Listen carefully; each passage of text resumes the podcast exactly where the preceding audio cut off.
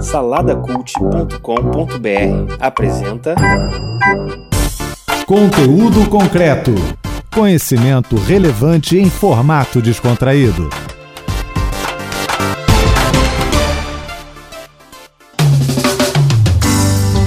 Olá, você que está aí pelas rampas da UERJ em Mediações. Estamos aqui em mais um conteúdo concreto.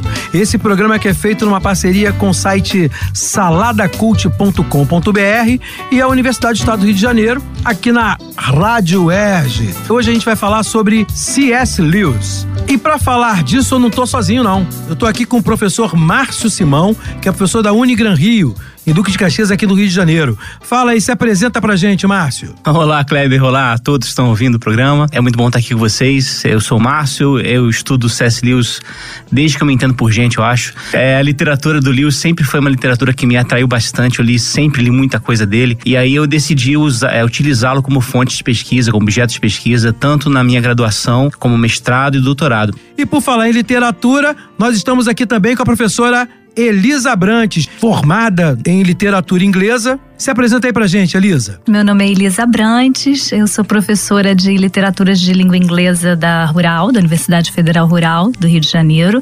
Estudei aqui na UERJ, na graduação, e meu mestrado também, e doutorado na UF, né? E trabalho especificamente a minha pesquisa com literatura irlandesa. Não com Lewis, mas trabalho com o contemporâneo, mas adoro medieval e trabalhei bastante tempo com celtas e anglo-saxões, que são saberes trazidos também, né, tanto para o Tolkien quanto para o Lewis.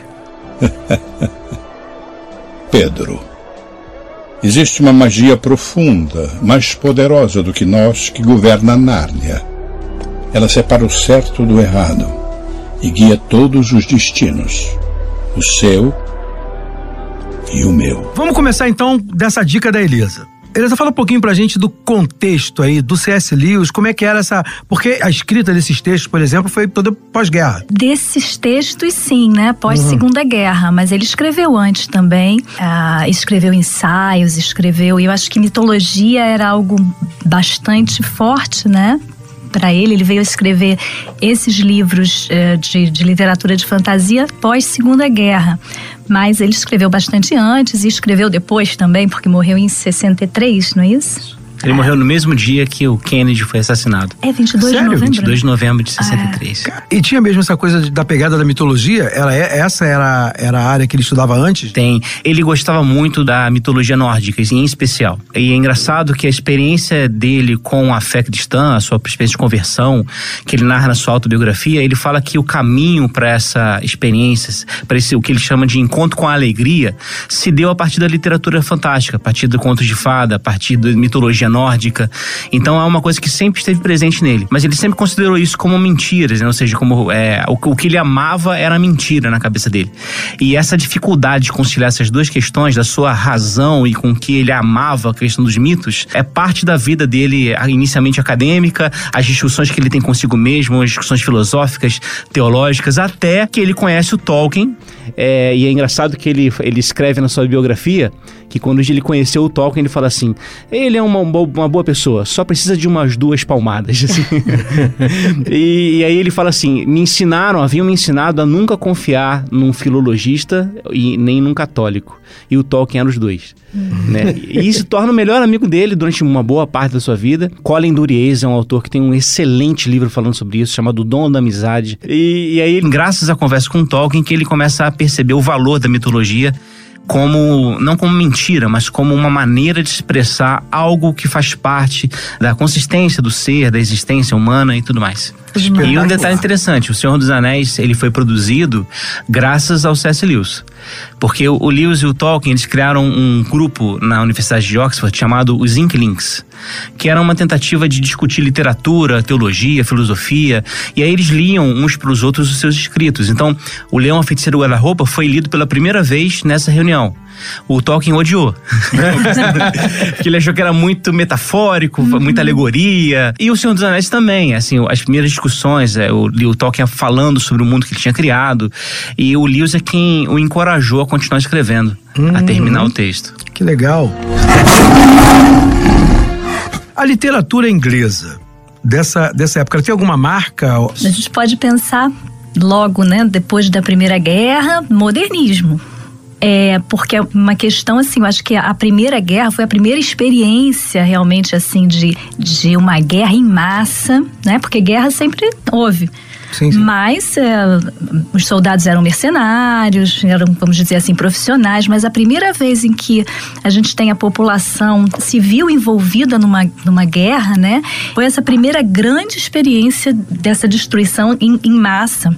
E o que estava acontecendo naquela época, né, início do século XX, pensando assim, localizando agora, voltando de Europa para Inglaterra e para aquela região ali, né, o que estava acontecendo e que a gente pode falar de modernismo nesse sentido, é não só essa, hum, vamos dizer assim, desilusão com o ser humano, né, e esse grande susto que foi essa destruição, mas também coisas como é, a, questão da religião, inclusive, né? Se a gente pensar que Darwin escreveu A Origem das Espécies, né? Lá, 1859, então quer dizer, é, a gente já tem uma, uma questão dessa teoria da evolução, é, no modernismo a gente pensa, por exemplo, Londres foi bombardeado, então muitos escritores começam a, a escrever muito impactados por aquela realidade daquele momento, que era uma realidade bastante diferente, né? Bastante estranha. Então, no modernismo há essa experimentação, vamos dizer, com a literatura, com o texto e com essas eh, claro, também esses avanços da ciência, desenvolvimento da medicina, desenvolvimento da, da psicanálise. Os autores começam a escrever, talvez, ah, como que a mente humana funcionava. Existem textos baseados nisso, né?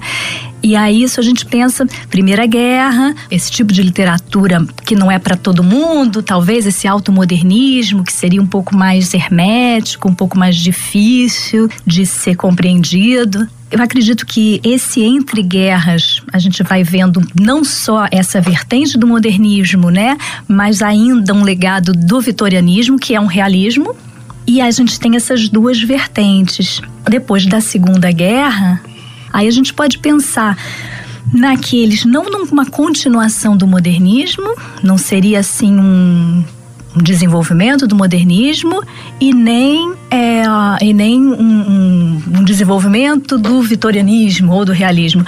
A gente começa a ver diversos tipos de, de literatura, tanto de experimentalismo, como de literatura de massa, mistura de gêneros, e aí a gente entra com essas misturas mesmo de fantasia, com biografia, com poema, com gêneros e gêneros se misturam dentro dessa literatura que está sendo produzida para tentar dar conta de um mundo é, novo, novo né? né? Diferente, exatamente. Eu acho que assim, a gente, a literatura, a gente pode pensar nela como um instrumento de fazer chegar ao outro o que se pensa, o que se diz, o que se fala, o que se sente. E como é que é isso, ô, Márcio? Essa coisa de você ter um autor que lança a mão da fantasia para poder falar de um tempo tão triste. Porque se a gente pega.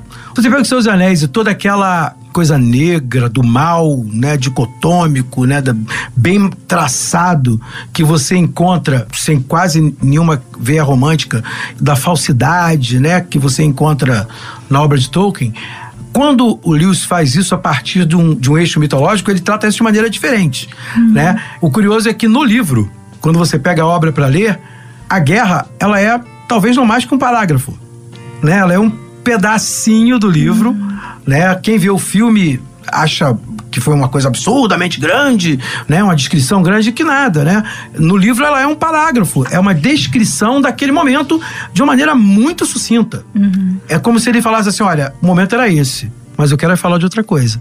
Não, e o interessante disso é que o, as Crônicas de Nárnia, o Leão Oficial do Guarda-Roupa, que é o primeiro livro, uhum. ele é escrito a partir de uma experiência que o Lewis tem com crianças que vão buscar refúgio na casa dele e do irmão durante a Segunda Guerra Mundial. Então ele mora no interior e ele recebe várias crianças, né? Tem um momento específico que tem, são quatro crianças que estão lá na casa dele dois meninos e duas meninas. Uhum. E o que o espanta é a incapacidade das crianças de brincar. Elas não têm é, a abertura, não tem.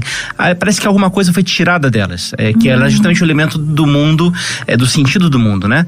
A guerra está acontecendo, estão fora, os seus pais não se, não se sabem onde estão, e aí eles estão lá, as crianças estão lá na casa. E para tentar entreter as crianças, ele cria uma história, um esboço, uma história de quatro crianças que vão para o mundo mágico, que não é ainda o Faceiro do Guarda-Roupa, mas é o germe que vai é, fazer surgir a história depois. Isso é interessante. Uma segunda questão sobre literatura de fantasia é a literatura infanto-juvenil, ela às vezes é considerada como uma espécie de subliteratura, né? Assim, como um gênero menor. E não é verdade, assim. Uhum. Existe uma literatura infanto-juvenil que não pode ser chamada de literatura porque é, é mercadológico e aí é superficial, é vazio, é ruim, é muito ruim. Mas a grande literatura infanto-juvenil, como o C.S. Lewis, como Tolkien e tantos outros, essa literatura, ela é capaz de devolver ao ser humano valores que o ser humano perdeu por causa da aposta no racionalismo, sabe, na razão é, do qual ele está falando agora há pouco. A expectativa do século XIX para o século XX é de que a razão vai dar conta da vida inteira. E aí a razão que é utilizada na Primeira Guerra Mundial para matar gente, é, como falar agora dessas questões? Qual é o lugar da razão e, e onde está o resto do ser humano, né? E aí a literatura de fantasia, ela surge, obviamente não criada agora, mas ela é utilizada agora não como fuga da realidade, mas como maneira de, de enfrentar a realidade com um novo olhar. É, o Lewis, por exemplo, cita o Chesterton, é, e o Chesterton tem uma frase, é, G.K. Chesterton, que diz assim: os dragões existem não para a criança acreditar em dragões, porque ela sabe que não existe. Os dragões existem para a criança acreditar que eles podem ser vencidos. Então, essa temática de fazer com que a literatura de fantasia consiga devolver ao ser humano uma capacidade de enxergar o mundo de forma mais integral, isso é, eu acho fantástico na literatura infanto-juvenil e na literatura de fantasia. E aí o Lewis, o Tolkien fazem isso com maestria, assim. A maneira como o Lewis propõe na, nas suas crônicas inteiras, em todas as crônicas, as sete, é, leituras da insuficiência da racionalidade para dar conta de tudo, ou então é, da lógica modernista é, do lucro acima de tudo. Então, por exemplo, no Sobrinho do Mago, que é a penúltima crônica a ser escrita, mas cronologicamente seria a primeira, porque fala da criação de Nárnia, é, o Nárnia está sendo criado e é criada pelo canto do Aslan, do leão. Uhum. E aí lá assistindo a criação tá as crianças, um casal de crianças e o tio André, que é um, um feiticeiro, metido feiticeiro, né? E ele tá vendo aquilo e ele só consegue enxergar o seguinte: aquela terra pode dar lucro para ele. Então, é, ele quer basicamente engarrafar a experiência que está tendo ali e vender. Uhum. E essa é uma maneira que o Liz usa para criticar esse espírito modernista de, de lucro acima de tudo e que é muito dualista, coloca a razão acima de tudo e o resto do, do, do ser humano para baixo. Vejo que se esqueceu das leis sobre as quais Nárnia foi construída. Não cite a magia profunda para mim, feiticeira. Eu estava lá quando foi escrita. Então se lembra bem de que todo traidor pertence a mim? Você falou de crônicas, crônicas, crônicas. O que que são crônicas. Por que que chama crônicas? O Lewis, quando ele fala, quando ele vai criar as histórias, ele fala assim que é, me acusaram de, de querer criar uma alegoria cristã para crianças. Então o que eu aí me disseram assim, como se eu tivesse pensado da seguinte maneira: é quem é Jesus? É o leão. É quem é o ser humano pecador? É o Edmundo. E aí eu criei a história a partir disso. Mas ele fala assim, mas eu nunca conseguiria criar uma história assim. A história surgiu na minha cabeça por imagens. A primeira imagem foi um fauno carregando presente no inverno. Nem tinha um leão, na verdade. E depois, é claro, como ele já nesse momento da escrita ele já é cristão, o que ele é transparece no texto. Então acaba os valores cristãos entrando na narrativa. Mas ele não faz isso como uma alegoria, ele não quer fazer uma alegoria. Ele quer escrever uma narrativa, uma história, contando o que aconteceria se tivesse um mundo onde animais falassem e esse mundo tivesse necessidade de ser redimido por alguma razão, é, tivesse se escravizado por algum por um mal e o que, que aconteceria nisso, né? Então essa é a ideia. E aí as crônicas, é, os sete volumes do, das Crônicas de Nárnia são narrativas que ocupam um espaço desde a criação de Nárnia até o fim de Nárnia é, que é a última batalha. Uhum. Que eu não vou dar spoiler aqui, por favor. Porque esse filme o pessoal não viu aí. Exatamente. Só quem lê o livro conhece, é. então é. não, não vamos spoiler, não vamos spoiler. Então, a gente pode dizer que crônica é uma, é uma forma de contar a história. É uma maneira de contar as histórias. Isso. Interligadas por tempo. É, uma mesma temática que está sendo desenvolvida, mas com, em tempos diferentes. Então. É Porque é uma coisa que você percebe claramente, né? Nas, nas sete histórias, você percebe que elas têm início, meio e fim em si mesmas, Isso. apesar de fazer parte De um todo maior. de uma realidade, de um tomo que é maior do que ela. Exato. né? Isso é comum em fantasia? Eu acho que sim. É, antes de tudo, eu, eu ia falar, mas aí não quis interromper, mas eu ia é, puxar um outro assunto, né? Porque você falou, ah, a questão do racionalismo é, e dessa ideia de que é, literatura infanto-juvenil ela é tida como uma literatura menor. E acho que a gente tem que tomar bastante cuidado, né, com essas questões. E acho que você apontou muito bem, né, a boa literatura e a má literatura em todos os níveis, em todos os gêneros. E se a gente pensar na questão da mitologia, por exemplo, mitologia existe desde que o homem existe e ela servia para explicar o mundo, ligada ao sagrado, né, à, à religião e uma série de coisas. E em relação a a literatura de fantasia como sendo literatura para criança também não é, não é bem assim. Até se a gente pensa nos contos de fada, Exato. os contos de fada inicialmente eles eram para adultos e eles tinham temáticas E, e tinha finais fortes, finais né? horríveis. Horríveis. É verdade, É, né? né? O Walt Disney que deu uma maneirada no Eu, li, negócio. o, eu li o final do Chapeuzinho Vermelho e fiquei sem dormir. É dia. verdade. Pois é, verdade. então é o ser humano tentando explicar o mundo da forma que que dá, né, naquele momento. Então a mitologia serviu para explicar o mundo num determinado momento, outras histórias em outros momentos, os épicos, se a gente pensar em, fantasia, a gente pode pensar desde sempre. Né? E aí pensando aí Ilíada, Odisseia, no caso de literatura inglesa Beowulf, que teve filme também, e aí é algo que a gente talvez possa falar depois, como é que essa literatura se populariza, né? Que, que, aliás, é um conto que o Tolkien amava, né? Sim, e o tem Tolkien, tudo sobre sim, não, o Tolkien estudava bastante anglo-saxões e celtas e, e- e esses povos antigos também. E o, o Senhor dos Anéis, E aparece bastante na obra dele Sim, os sinais, né? e essa questão de, de Senhor dos Anéis, isso é tá lá dentro da sociedade anglo-saxã.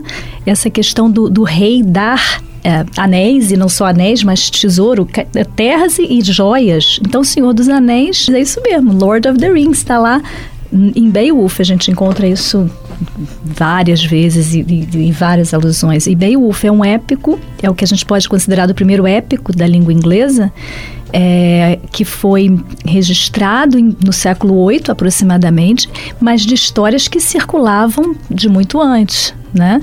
É, do século V, que foi quando os anglo-saxões chegaram na, na região da Inglaterra. E Beowulf tem muita influência é, cristã, né? Há uma mistura ali de elementos pagãos e cristãos por conta de, de quem registrou, né? do poeta que escreveu, que era um poeta cristão, que não se sabe o nome, mas é, é um poeta cristão certamente, mas que fala de, de, de histórias que, que circulavam e de costumes pagãos também. Então, essa aqui, voltando né, à, à sua questão aí da literatura da fantasia ou, ou das crônicas, é, sempre existiu. E, e a relação do, do homem com a fantasia e com os mitos é que vem mudando através dos tempos, né? E quando a gente passa por uma sociedade industrial, as coisas mudam. E aí eu acho que a literatura de fantasia, nesse momento já de século XX, né, e meados do século XX, no caso dessas obras que a gente está falando aqui, é um retorno. Mas é um retorno de, uma, de algo que é muito, muito, muito anterior e que não existia. Até a questão de escrever para criança, essa, essa, é, esse conceito também do que é adequado para criança, isso é tudo muito recente. A gente tem que relativizar um Eu acho que pouco gente- essas questões, né? É, é, o Márcio, quando fala e você também, né, sobre essa questão de, do uso da literatura, a gente volta ao início do nosso papo, quando a gente Aham. fala que a literatura é para transmitir, né? E essa Exato. transmissão, ela pode parecer infantil, né? Mas ela, na verdade, não necessariamente é infantil, ela é uma, uma forma. É uma e como forma, ela, ela, ela vai servir lá os seus interesses. Uhum. É, é, é porque é muita coisa para falar, né? A gente não tem muito tempo é, e não fica fácil. Eu sou Beowulf e estou aqui para matar o monstro. Você está ouvindo Conteúdo Concreto.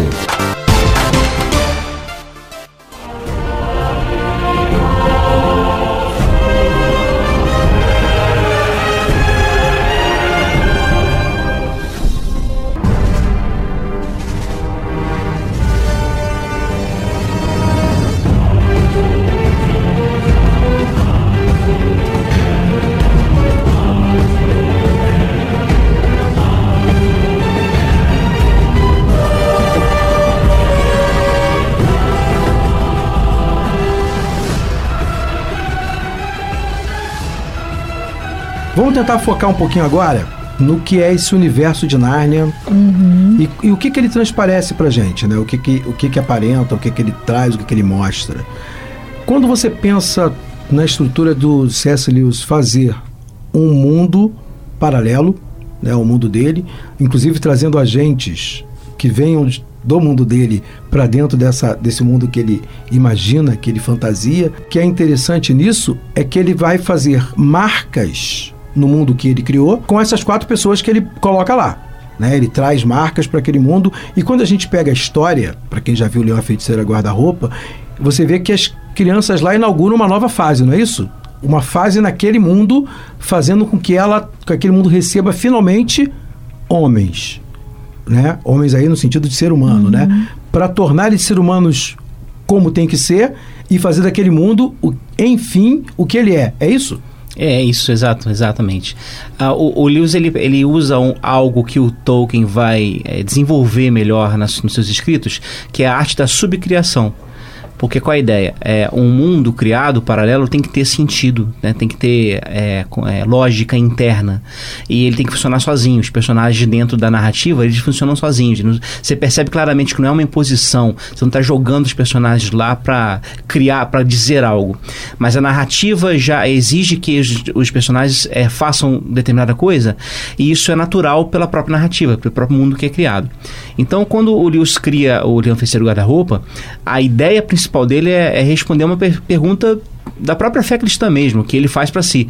O que aconteceria se tivesse um mundo onde animais falassem e houvesse necessidade de redenção? Então, é que é um tema da fé cristã, então como é que isso aconteceria lá? E aí a, toda a história se desenvolve e tem toda uma temática é, é, é, profética no texto, né? A expectativa pela vinda de Aslan, por exemplo, é, Nárnia.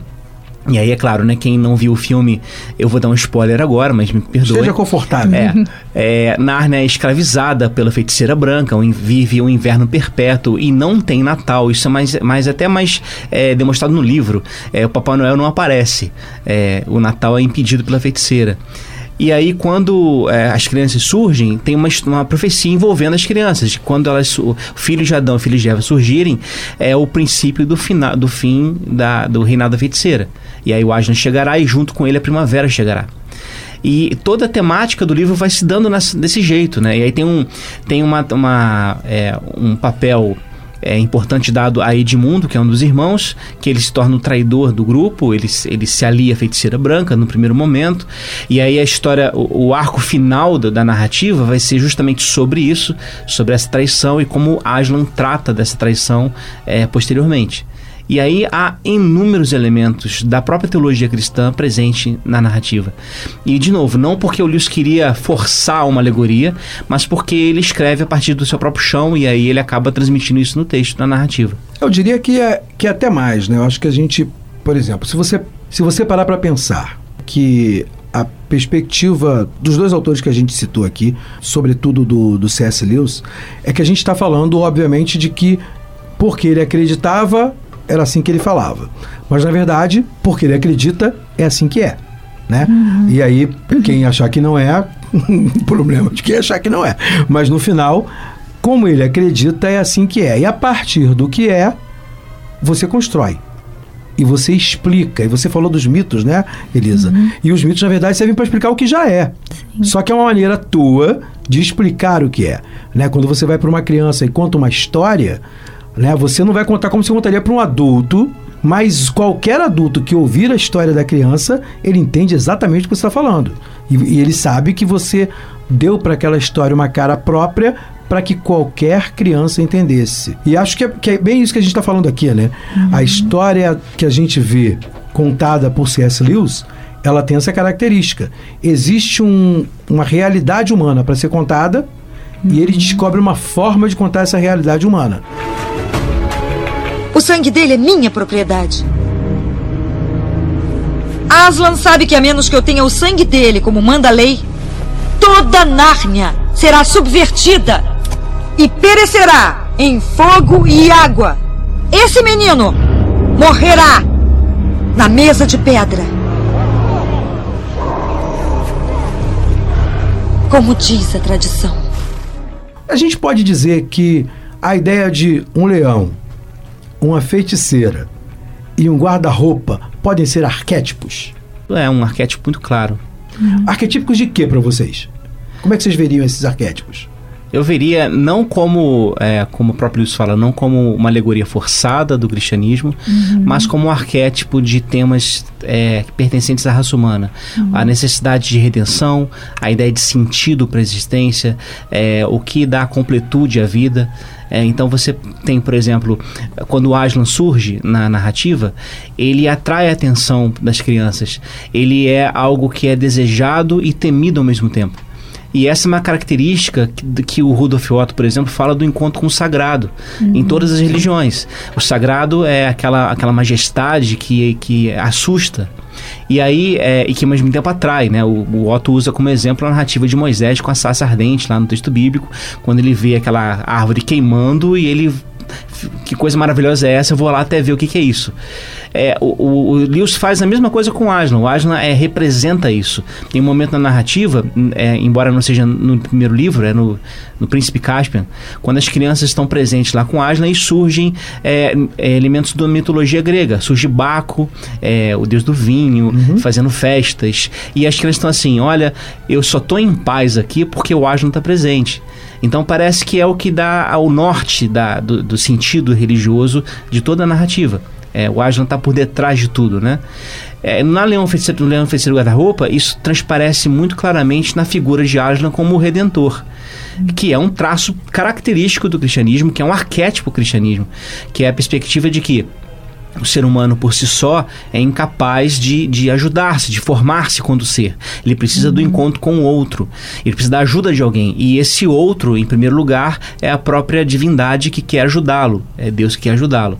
Então, na narrativa, o, o Edmundo, que se, é, se rende aos encantos lá do manjar turco, da feiticeira branca, e fica enfeitiçado, e aí traz os irmãos é, durante o processo ele vai caindo em si, percebendo que tentar viver dessa forma egoísta para si não é vida, porque ele acaba é, percebendo que a feiticeira estava enganando ele.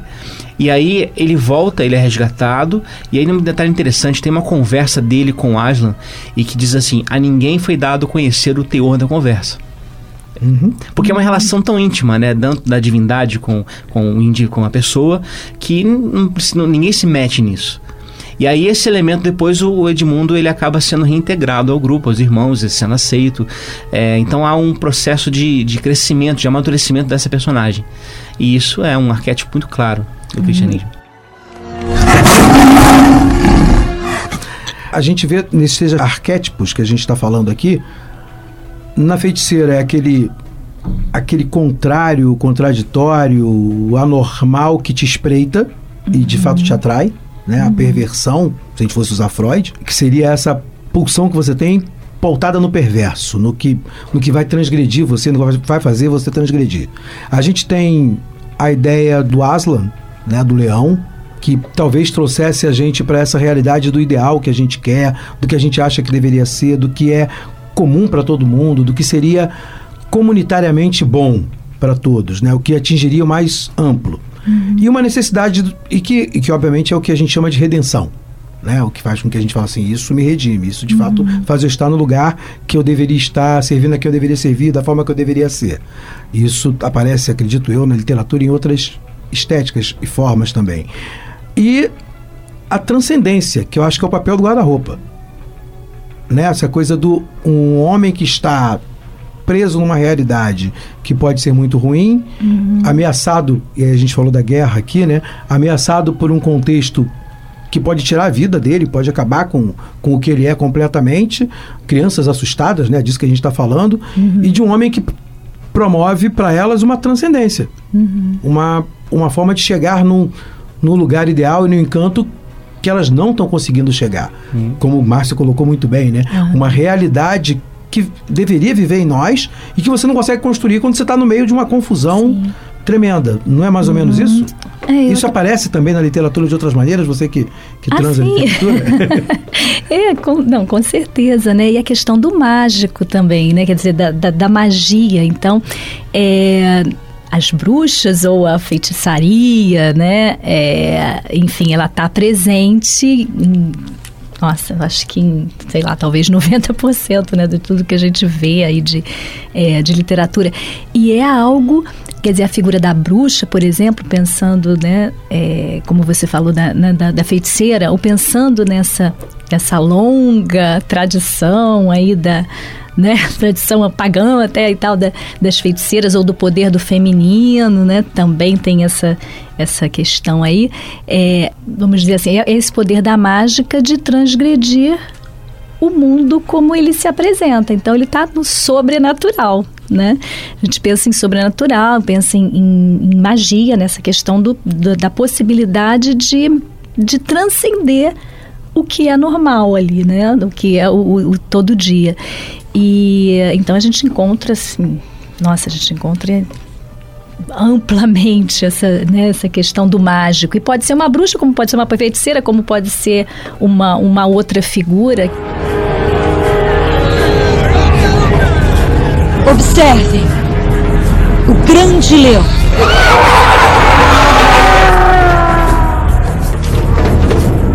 Amarrem o animal. Esperem. Tirem todo o pelo dele.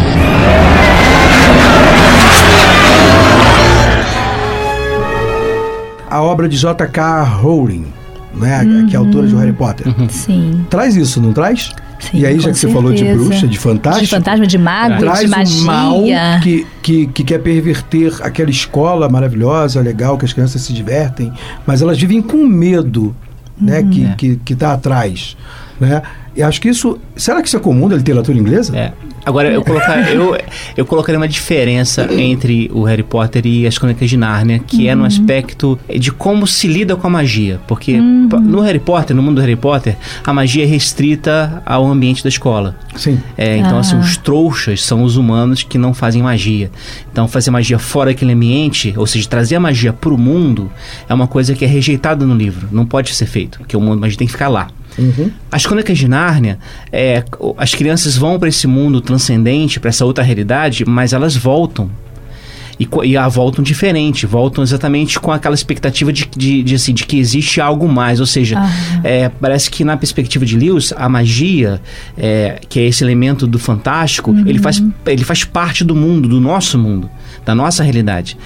E aí eu acho que nesse sentido, as Crônicas de Nárnia acabam sendo, para mim, um pouco superiores nessa temática. Porque não é apenas uma fuga do mundo para um mundo mágico, é uma ida para um mundo mágico, uma experiência lá e um retorno para o mundo real, trazendo a magia de volta. Não, acho que essa- essa experiência da, que, a, que a Elisa colocou das bruxas, por exemplo, né, ela faz uma. Acho que a diferença entre o mágico e a magia. Isso. Né, que são Sim, questões sim. diferentes mesmo.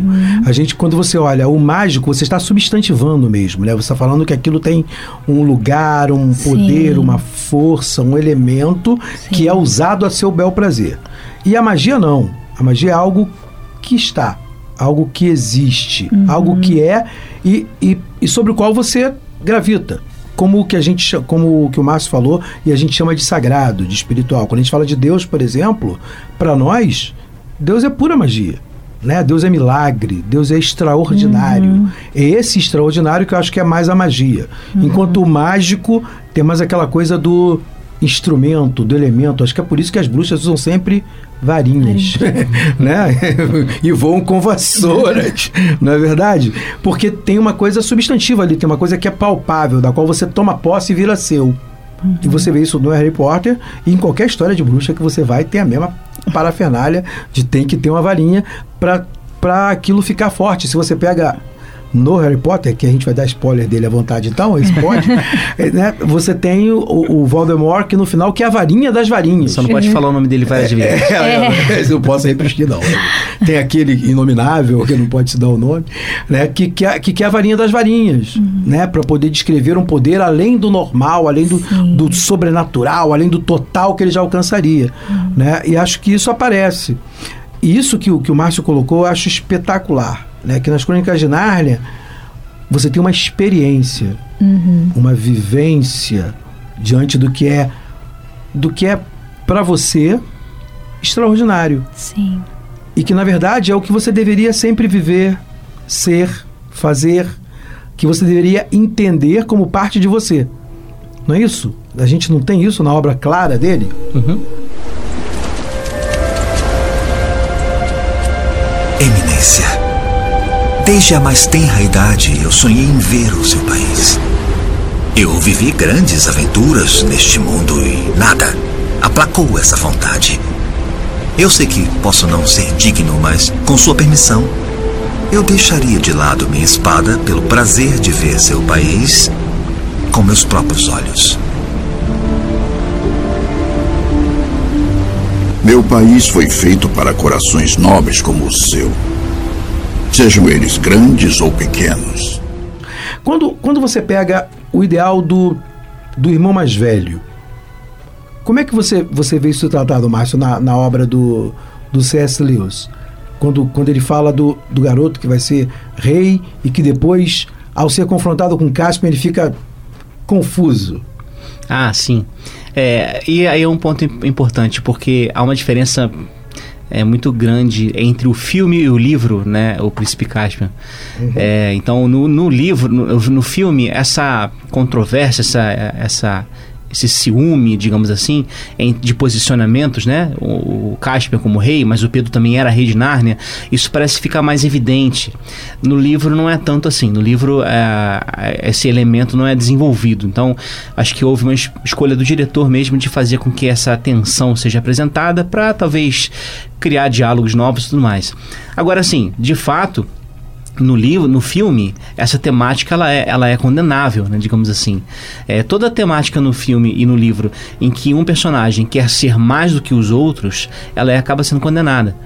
É, quando há, por exemplo, no, no livro é, A Viagem do Peregrino da Alvorada, e eles chegam naquela ilha onde o mágico está, e aí a, Lu, a Lúcia vai até, lá, até a casa do mágico e encontra um, um livro e lê um feitiço para ficar mais bela que a Susana, que é a sua irmã mais velha. Uhum. E aí o, o, o, que, o que a salva desse auto-engano é o rugido de Aslan, que aparece lá dizendo não faça isso.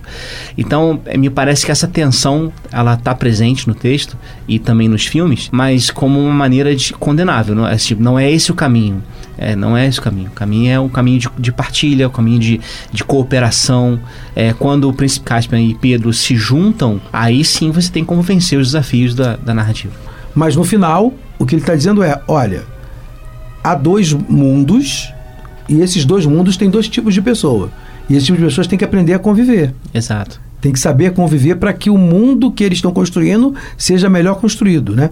Acho que isso aparece muito claramente na, na relação desses dois. É, é sempre muito difícil transcrever é, de uma mídia para outra, né? É, é livro para filme. Eu lembro uhum. quando eu assisti O Senhor dos Anéis pela primeira vez, é, eu algumas cenas eu quase gritei com Peter Jackson. É isso mesmo, você acertou.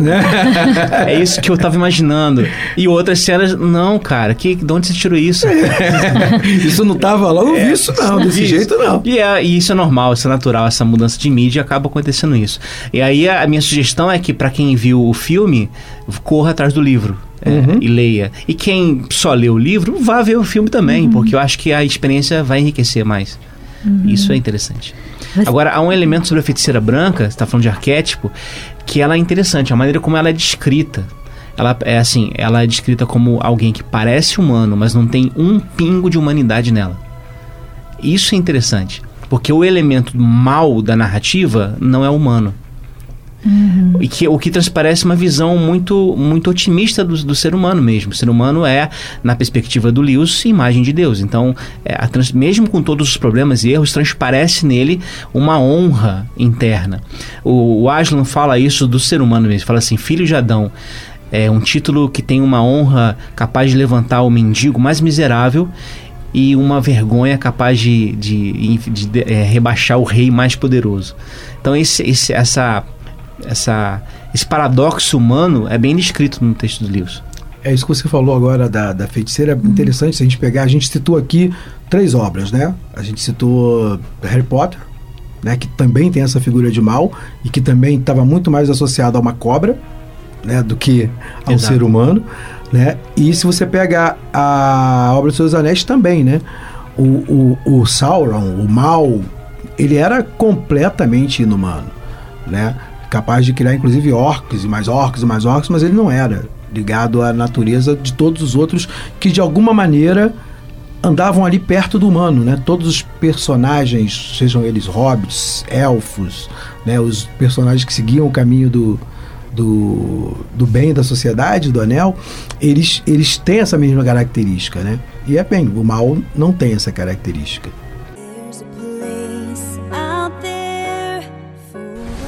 Nos visitar em nosso mundo? Vou ficar vigiando vocês sempre. Como? Em seu mundo, eu tenho outro nome.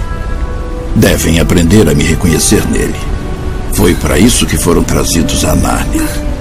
Tendo me conhecido um pouco aqui, podem me reconhecer melhor lá.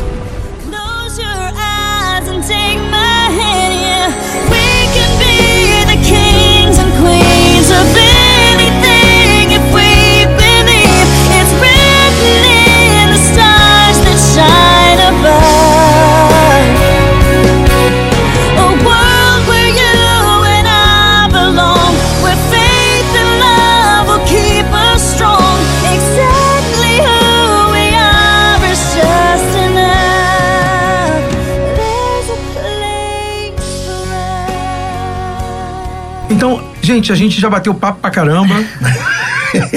né, assim, foi, foi muito legal bater esse papo com vocês, foi muito legal a gente falar um pouquinho sobre literatura inglesa, sobre essa, essa obra desse escritor tremendo que foi C.S. Lewis e pincelar outros, né? A gente conseguiu uhum. ir bem longe. Queria que você deixasse aí um recado sobre o que vocês pensam dessa, dessa obra de C.S. Lewis, da literatura, do, do, que vocês estão pensando. Fala, Elisa, uhum. você. Que busquem, que procurem, que vejam filmes, que leiam livros e tanta coisa foi produzida, né, pelo ser humano. A gente tem tantas formas de expressão e tá tudo tão fácil pra gente. A gente tem tanto acesso via internet, os livros e os festivais e os, as peças de teatro e cinema. Então, primeiro, a gente não pode perder esse sentido de, de admirar o que o ser humano faz em termos de arte, mas eu acho que as pessoas precisam desse aspecto humanista mesmo e dessa visão de arte e isso tá aí, tá muito fácil pra gente. Não é só é, buscar o que nos empurram, né, para consumir, mas buscar outras coisas, buscar conhecer, procurar saber o que, que é feito, o que, que já se produziu, mitologia, literatura de fantasia, literatura de né, ficção científica, clássicos, não ter preconceitos. É, experimenta de tudo, né, mas já tem o que é bom. Uhum. E não tem como você saber qual é a diferença isso. se você não tiver uma experiência. Sim. Eu acho que a obra de Lewis mostra isso de uma maneira espetacular. A, a obra de Tolkien, da mesma maneira. E a obra que a gente citou aqui do Harry Potter, a mesma coisa. Né? Você percebe que todos estão envolvidos num, em contextos que eles vão ser expostos ao que presta e ao que não presta, ao que é bom e ao que é ruim. E a decisão é do humano. Né? A decisão é uma decisão humana de todo dia, de toda hora, e a literatura traz essa realidade pra gente. E você, Márcio, o que a pessoa deve procurar da literatura? Fala pra gente. Livros do Lewis. o Roland Barthes diz uma coisa interessante sobre crítica literária. Ele fala o seguinte sobre as disciplinas. Ele fala assim: todas as disciplinas uma grade curricular poderiam desaparecer, que todas elas podem ser substituídas por uma indisciplina que é a literatura. A literatura dá conta de tudo isso. Porém, quem sabe só literatura não sabe nem literatura. Então, essa abertura à literatura como um caminho de enxergar o mundo, de provar o mundo. O C.S. Lewis diz num, num, texto sobre crítica literária assim: pela grande literatura, eu vejo o céu com dez mil olhos diferentes. Eu me torno mil homens diferentes, mas eu sou eu mesmo. E eu sou muito mais eu mesmo porque eu passei por essa experiência. É a literatura que faz isso com a gente. Ela permite que a gente enxergue o mundo com outros olhos. E isso, longe de fragmentar o nosso ser, nos dá uma identidade mais forte, mais bem trabalhada, mais bem construída e capaz de enxergar o mundo com mais, é, com mais leveza, com mais alegria. Gente, foi muito bom. Foi um prazer. Eu queria agradecer você, Elisa. Queria agradecer você, Márcio. E para todos vocês que estão ouvindo a gente, fiquem com Deus e até a próxima.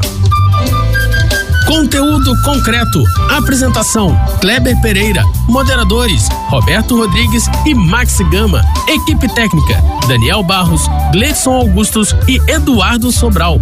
Locução: Vitor Quaresma. Produção: Rádio Erge e Salada Cult. Realização: Centro de Tecnologia Educacional CTE SR3. Conteúdo concreto. Cultura, educação e pesquisa em um papo informal com especialistas descomplicando o conhecimento.